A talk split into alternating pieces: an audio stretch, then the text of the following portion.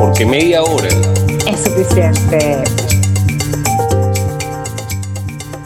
Hola gente, ¿cómo están? Bienvenidos a este episodio número 45. Buenos días, buenas tardes, buenas noches para todos. Fabiola Becchionati, certificada de locución 37374. Y conmigo. Jonathan Lilwe, sin certificado de locución, pero con bastante ánimo de traerles otro programa interesante como lo han sido siempre, ¿no? O, o digan lo contrario. Para... ¿Ganas de certificado de locución? No, no están vigentes. No, nada, nada de eso. Olvídense de eso. bueno, bienvenidos aquí para nosotros darle nuestras opiniones y nuestras sugerencias. De verdad que contentos porque nos siguen en nuestras redes sociales como ahora es suficiente. Y este episodio llega gracias a Organización Mancuadra, servicios jurídicos y académicos al alcance de todos. Arroba Organización Mancuadra en Instagram. VIP, salud y belleza. En un ambiente súper relajante, sales rejuvenecida. Solo regálate un momento especial. En Instagram, arroba VIP, piso, salud y belleza. La Mulata de Oro en todas sus redes sociales, una pastelera a tu disposición. Los mejores precios para tus momentos más dulces en Instagram, arroba La Mulata de Oro. Infobululú, noticias verificadas en tu celular, porque Infobululú curamos la información para ti. Búscanos en arroba Infobululú en Instagram. Y recuerden que para nosotros hablar de música, cine y series de televisión, media hora. Suficiente.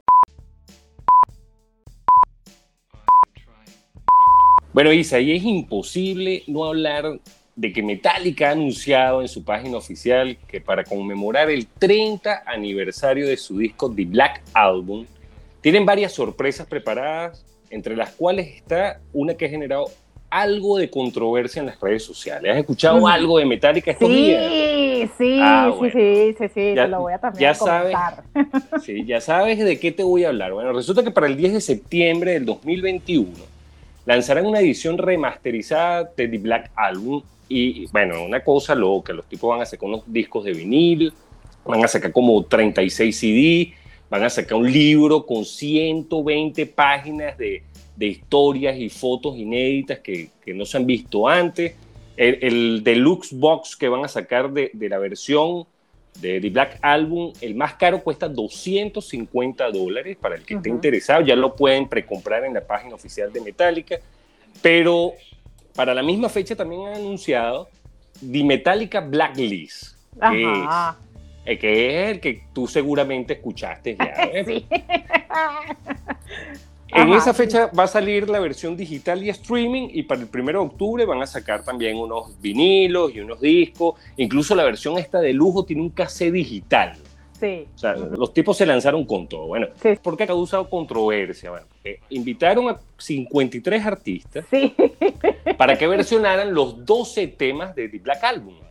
Bueno, este, hay, hay cosas interesantes que quiero mencionar. Los tres temas más versionados por los artistas, los que los artistas escogieron para versionar, están Nothing Else Matters con 12 versiones, The Unforgiven con 7, Sad But True con 7 y Enter Sadman con 6. Casi más de la mitad del disco van a ser versiones de estos cuatro temas. Sí. Está Miley Cyrus, Elton John, uh -huh. Chad Smith, Phoebe Bridgers, Weezer, Portugal, Jojo Ma, grandes te artistas. Agrego, te agrego dos más. ¿Cuáles Balvin y Juanes. No, y está Hash, José Madero y Ajá. Mon Laferte, que es lo sí, que ha causado, eh, bueno, revuelo en las redes, ¿no? Este, para mí, eh, la música es dinámica y la música debe fluir y yo no estoy en desacuerdo porque yo he escuchado versiones y versiones de temas de Metallica, de Rolling uh -huh. Stone, de ACDC. Recordemos que este disco es el más vendido en la historia del metal seguido Ajá. por el cuarto disco de Led Zeppelin y el disco Back to Black de ACDC. Son los tres discos más vendidos de la historia, pero este es el más vendido. Yo no sé cuál es tu apreciación, yo escuché un par de cosas. Yo no he escuchado el tema de J Balvin, la gente uh -huh. entró en crisis porque, bueno, el tipo seguramente la va a matar. Pero Metallica dijo que ellos no estaban, o sea, ellos invitaron a estos artistas para que nutrieran con, con diferentes vertientes musicales la música de, de Metallica. Además, creo que el objetivo de ellos me parece bien loable porque ellos tienen una fundación que se llama All Within My Hands okay. y todo lo que recojan con The Metallica Blacklist va para esta fundación, no sí. con el otro. La remasterización sí es pa, para Metallica, pero bueno. esto ellos lo, lo, van a dedicar a su fundación. A ver, pero, ok, tú dices que la música es constante y varía según el tiempo, pero lo que me llama la atención y que me parece respetable de su parte es que ellos le dieron la oportunidad a estas nuevas generaciones o a estos nuevos artistas, pero de solo versionar su música. Y no solo eso, sino que además que los artistas que versionaron, entre esos incluye a Juanes, porque Juanes y yo tenemos una relación importante. Estrecha, estrecha. no sabes, no sabes lo cercano que es. ¿Tú sabes lo que es? ¿Por qué se llama Juanes Juan? No, no tengo idea. Él se llama Juan Esteban y por eso se llama Juanes. Ay, es que ah, son bellos Juanes.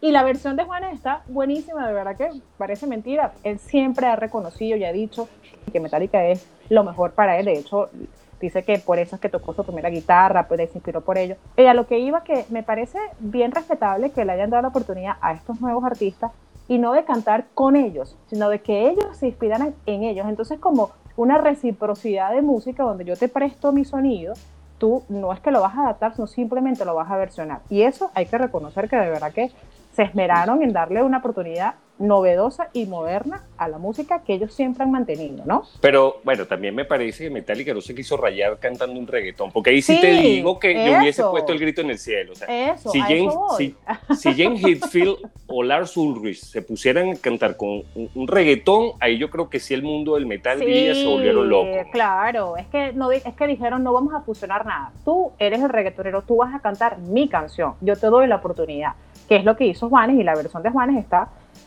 También están los críticos que evidentemente no les va a gustar nada, pero no me parece mal porque, bueno, yo, Juanes también se identifica mucho por ser eh, metalero, por de guitarra. Da para, da para todos los gustos, o sea, a mí tal vez no me guste ninguna, tal vez me guste alguna. Ya escuché la de Miley Cyrus y me pareció una versión normal. ¿Es la mejor versión de un tema de Metallica? No, yo creo que ese es el tema con las versiones. Hay versiones que son muy buenas, hay versiones que son muy malas, pero siempre siguen siendo versiones. Claro, claro. La de Juanes está bastante buena y de verdad que te acompaño hoy con esta información porque la vi. Y los rockeros que se sienten ofendidos por lo que hizo Metallica, bueno, también vale su apreciación y sus comentarios. Pero sabes que media hora fue contactada y me gustaría darle la oportunidad a este grupo que, bueno, ha tenido una trayectoria desde 2011 han cosechado muchísimos éxitos y en esta oportunidad lanzan una nueva canción que se llama Ella Baila Sola y es el grupo Los Cadillacs. No, no son los grupos de los fabulosos Cadillacs ni los ah, Cadillacs de, antes ni nada, sé qué.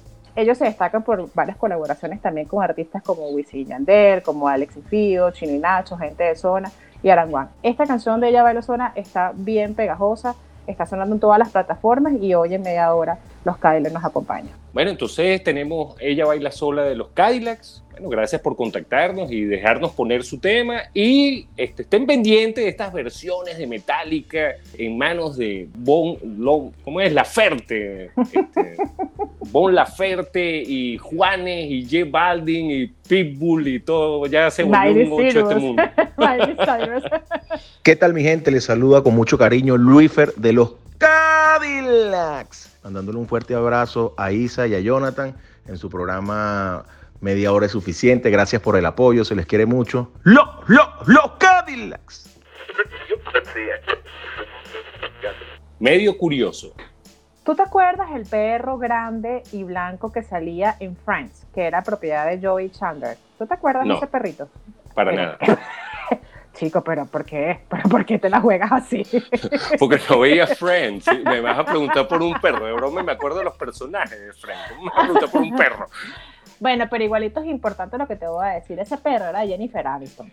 y ese es un perro que le dio suerte en toda su serie porque un amigo se lo regaló, le dijo como para que tuviera good luck en la serie. Y mira qué detallazo, ¿no? Ese perrito que era de ella. tengo me, acabas de dar tema de conversación para cuando estén hablando de Friends, que ah, nunca tengo nada de qué hablar. que tiene un perro regalado. pero yo te, yo te voy a dar un dato interesantísimo de la serie The Walking Dead.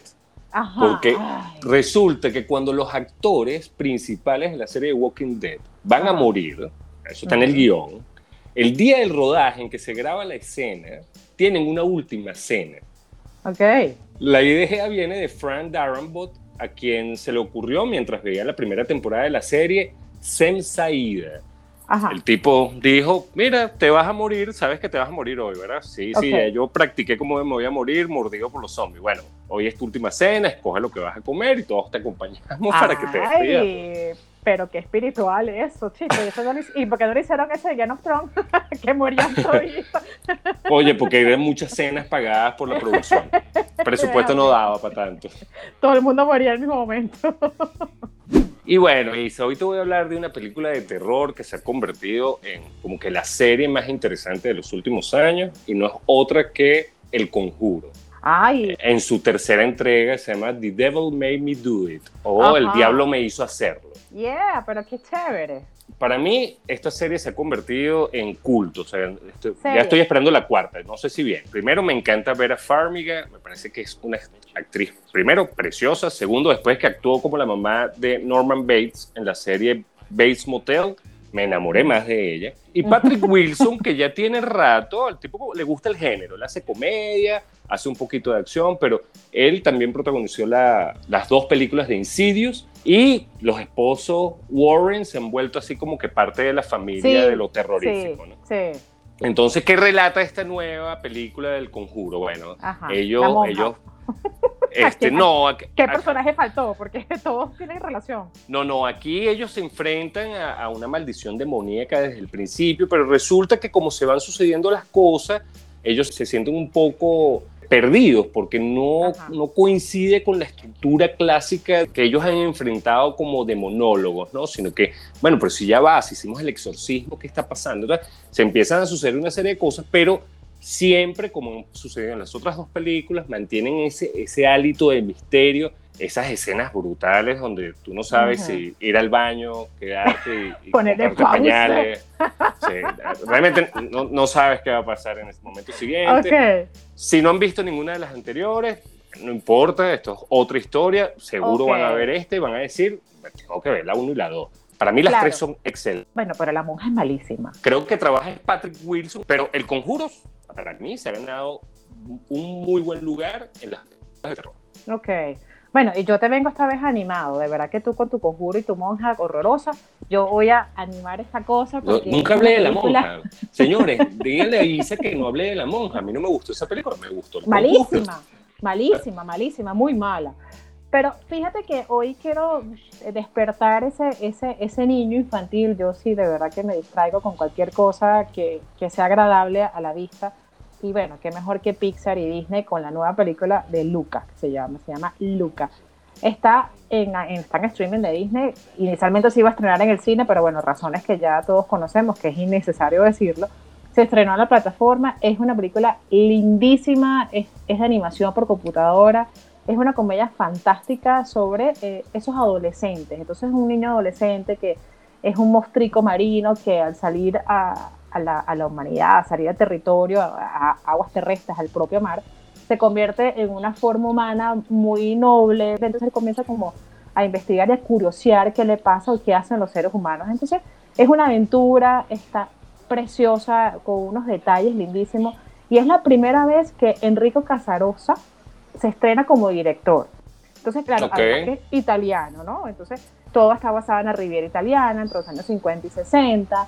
Y bueno, eh, la historia de este director es que es su debut, que tuvo participaciones en Cars, tuvo, eh, todo siempre era como tras bastidores, era como que sí, el director de proyecto, el director de imagen, el director de fotografía, es su primer estreno y ha sido una película que, bueno, yo creo que la, se la recomiendo para todo público, está muy linda, con un mensaje inspirado en Italia, tú te, de verdad que tú te trasladas a esa riviera italiana. Tiene un mensaje muy lindo sobre la adolescencia, sobre esa esa rebeldía de, de, de, curiosear, de conocer y la unión familiar, de, sobre todo también de entender y distinguir que somos distintos y cómo este mostrico marino se relaciona con los seres humanos. De verdad que está muy buena la película Luca de Disney, está fascinante y de verdad que para todo público y no vean Conjuro nada, vean Luca, que está bellísima. Bueno, y, creo que el mensaje más importante de Luca es el tema de tolerancia, de esa aceptación. A mí me gustó la película, me pareció bien agradable porque además no fue forzado. A veces estas películas que tratan de dar un mensaje, tratan como que de metértelo por la garganta y atragántate con el mensaje. No, esto fue bien sutil y toda la película es como tal vez somos diferentes en otro contexto, pero eh, bueno, si ellos están en el mar son unos monstruos marinos, pero en tierra ya no son. Entonces, ¿qué es lo que aventura, ¿no? ¿Qué es lo que prevalece, no? ¿Qué es lo que prevalece? Ah, bueno, prevalece la persona, si es agradable, si es amigo, si ayuda. Muy buena edición, me parece. bueno, tienen las dos opciones, a las 4 de la tarde ven Luca con unas cotufitas y a las 1 de la mañana ven El Conjuro para ver si se les va la luz a mitad de la película y bueno, ustedes ven si gritan o no. Chico, pero ¿por qué haces eso? Voces de media hora. Y hoy nos acompaña el grupo VIP El Reencuentro. Está conformado por Ronald Montenegro, Esther Materán y Ferdinando González. Fíjate que ellos hace muchísimo tiempo conformaban el grupo Generación S y hoy decidieron unirse cada quien en su casa a componer y a tocar y a, estrenarse en su música y en lo que realmente les gusta, a tocar la guitarra, que nunca la sueltan. Y compusieron, específicamente Ronald la compuso, Ella quiere con los tres. Es un tema que mezcla los géneros pop y reggaetón. pero eh, tú has visto, pero ¿por qué tienes que irte al 70% de grado totalmente al revés de lo que estoy diciendo? Ah, no, ella quiere. voltearte las tortillas. ella quiere hablar con los tres, pues. y está conformado por tres, Ronald, además que todos son lindos. Bueno, ella quiere con los tres, pues déjenlo tranquilo. Pero está mezclado de verdad con el conocido productor musical, ingeniero de sonidos, Ramses Alegría. Y bueno, cuenta la historia de unos tres amigos que les gusta la misma chica y aunque ella parece aceptar tener alguno, algo con alguno de ellos, pero bueno, al final todo resulta bien jocoso y bien divertida la canción y hoy en media hora nos acompaña el grupo VIP El Reencuentro. Estoy feliz, síganos en sus redes sociales y escuchen su nueva canción. Bueno, y a continuación van a escuchar que ella quiere con los tres y bueno, mucho éxito a la gente de VIP El Reencuentro. Un saludo muy especial para Isa y Jonathan en su programa Media Hora Suficiente. Por aquí les habla Ferdinando, VIP El Reencuentro. Escuchen nuestro tema, Ella quiere con los tres. ¿Qué tal amigos? Le habla Hesner, cantante de VIP El Reencuentro. Quiero saludar con mucho cariño a nuestros amigos Isa y Jonathan del programa Media Hora es Suficiente. Agradecido por todo el apoyo que nos han brindado. VIP. No quiero problemas con ninguno de los dos. Los dos están claros que primero ella me vio, me sonrió. Lamento informarte que su número me dio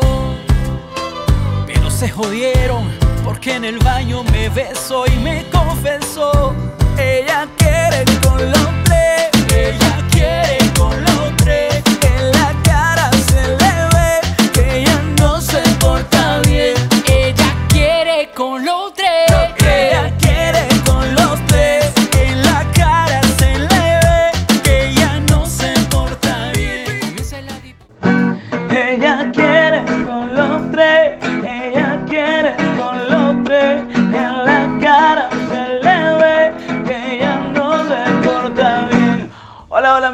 Aquí Ronald Montenegro y quiero enviarle un saludo a mi pana Isa Jonathan de su programa Media Hora es suficiente y muchas gracias por el apoyo a nuestro tema de VIP El Reencuentro. Ella quiere con los tres.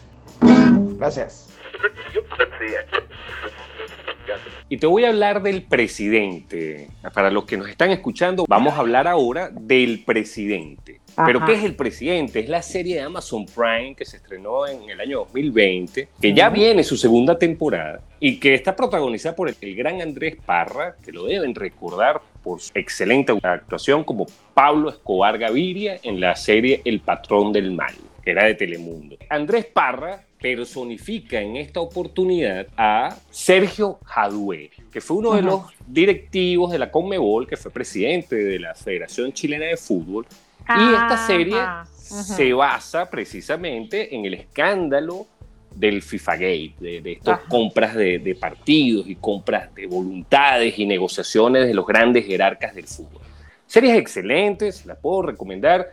Eh, a los amantes del fútbol ahorita, que por ejemplo en esta época estamos viendo la Copa América, la Euro, y ya estamos esperando que los estadios se llenen y todo. Bueno, es una, una, excelente manera de pasar el rato viendo esta historia, además que él parece chileno, yo, lo, yo terminé reconociéndolo como en el tercer capítulo y dije, pero este no es Pablo Escobar y no es un actor colombiano, por el amor de Dios. Pero el tipo como chileno se vota, o sea, él habla y con los modismos y todo, la actuación de él es genial El humor presentado en la serie es bien interesante. La serie tiene al gran don Julio Grondona como la voz en off que va relatando los intrínculos generó mucha polémica en su momento, porque la familia de muchos de las personas que ahí se mencionan, bueno, se quejaron de, que, bueno, pero lo estás tildando de ladrón, ¿no? Bueno, eh, vamos a remitirnos a las investigaciones y después hablamos. La segunda temporada viene pronto, ya está en producción, se va a ir un poco más atrás, se va a ir a los años 60 ah. y 70, cuando entonces se fundan estas megamafias del fútbol. El presidente de la federación. El presidente es porque está centrada en la historia de Jadue, que era presidente de la federación, que ellos se reunían, bueno, incluso salen detalles interesantísimos que no todo el mundo conoce. Ellos, ellos gozaban de inmunidad diplomática en Paraguay. Sí. Donde hacían sus trampas y sus cosas, los que hacían sus trampas y sus cosas. Yo no estoy acusando a nadie. Si la justicia no lo condenó, yo no me meto con nadie. Claro. Pero, bueno, la serie toca mucho de lo que revelaron investigaciones del FBI. Se mencionan obviamente personajes ficticios para darle una mejor narrativa, pero muy buena, son ocho capítulos nada más y, se disfrutan bastante. Ah, mira, está bien. Ah, yo la vi, pero creo que no me llamó la atención, pero voy a seguir tu sugerencia para que veas que soy obediente. En tu semana aniversario, en tu semana aniversario de tu cumpleaños lo voy a hacer. Y así, y así tienes tema de conversación cuando estén hablando de fútbol. Y dice, oye, ¿no viste el ah. presidente? Mira, pero hoy quiero irme y trasladarme eh, a las películas y las melodramas y las series turcas. ¿Tú recuerdas la película turca que yo recomendé, que es El Milagro en la celda 7? De verdad que estoy impresionada de la calidad que hacen los turcos, tanto en películas como en series. Y en esta oportunidad quiero decirte que la serie Fatma, que está en Netflix, no sabes lo asombrosa que es. Primero es inexplicable lo que va sucediendo en cada episodio porque te va atrapando. Es una serie de puro suspenso y acción donde tú de manera incuestionable puedes creer todo lo que está sucediendo, como una persona, como una mujer hace todo lo que sucede con un drama, una actuación. Yo creo que es la mejor actuación que yo he visto de cómo esta mujer que es una, bueno, es una mujer de limpieza, su hijo fallece y está en búsqueda de que necesito que primero busques a mi ex a mi esposo que está desconvito, necesito que además que me autorice porque no puede pagar la luz, no puede hacer nada sin autorización del esposo, pero convierte en una sorpresa de mujer, en una, una héroe en defensa propia y aquí, ojo, no es un John Wick, el mejor asesino, el más buscado. ah, no, ya perdiste mi interés. ya, perdiste mi interés. Hay que estar consciente que es, es una asesina eh, prácticamente en serie, pero en un thriller y en silencio. O sea, la actuación, eh, yo estoy impresionada de lo que la mujer transmitía. O sea, bellísima, que, que está desalineada, con unos pelos parados y un rostro totalmente eh, desajustado de, lo que, de, de, una realidad de una mujer, porque, claro, está viviendo y está padeciendo mil cosas a la vez. Y eh, de hecho fue Miss, o sea, fue Miss Turquía, o sea, sacó las garras, pero no las saca, pero sí las pero sí lo hace, pero no lo hace. yo, desde que descubrí Fatma, es como cuando descubrí la pistola de silicón y la freidora de aire. Mi vida cambió. Dije, esto es lo mejor que me ha pasado. No dejen de ver Fatma, no dejes de ver Fatma, se ve rapidísimo. Qué impresionante, qué descubrimiento, que que dije, de verdad que es salvaje lo que acaba de pasar, con muchas ganas y no te preocupes que en el 2022 sale la segunda temporada. Fatma. Ah, bueno, entonces tenemos a Fatma, eh, serie turca, y tenemos El Presidente, una serie latinoamericana. A ver, nos, nos estamos internacionalizando un poco. Game over. Y este programa llegó a ustedes gracias a Organización Mancuadra, VIP, Salud y Belleza, La Mulata de Oro e Info Ululu. Y bueno, con estas recomendaciones y con la semana aniversario de los 50 y algo de cumpleaños de ellos, Jonathan, con 60, no, no, sé cuántos son. 47, 47. Los dejamos y de verdad que gracias por seguir en nuestras redes sociales. Recuerden escuchar nuestra playlist en Spotify como media hora es suficiente, papito. Bueno, y gracias a todos por seguirnos. Les recuerdo que lo importante es que se suscriban a nuestro podcast y que nos recomienden también, porque a veces nosotros no, no, siempre sabemos qué ver y, gracias a los que han participado en las redes sociales, a veces nos nutren y sabemos qué recomendar. Eh, Isa, pórtate bien y si te portas mal, no, no lo cuentes porque tampoco es, es bien chimbo. Pero mucha gente está en su casa encerrada, entonces, oye, no quieren para escuchar qué, que te, o sea, Pero ¿para qué me voy a portar bien? Explícame, ¿qué necesidad? ¿Qué es eso? Si la vida es una sola. el mundo se iba a acabar el año pasado, ¿por qué? bueno, eso, es un buen argumento. Claro, el mundo se iba a acabar, así que hagamos de él fiesta y brindemos por eso. Bye, Isa, cuídate, papito. pórtate bye, bien. Un besito. Bye, chao. chao. This concludes our broadcast day. Good night and God bless America. Saludos mi gente, les habla Emilio de los Cadillacs en combinación con mis panas Isa y Jonathan. Gracias por el apoyo que siempre han tenido y síganse vacilando nuestra música. Los Cadillacs, los caballos. Recuerden que media hora es suficiente. Los caballos, los. Mírale, mírale la carita. Ella es una sexy señorita. Ay, pero si la viera meneando el bari, ella tiene el torque como un Ferrari, pero de nadie se quiere enamorar. Ella baila sola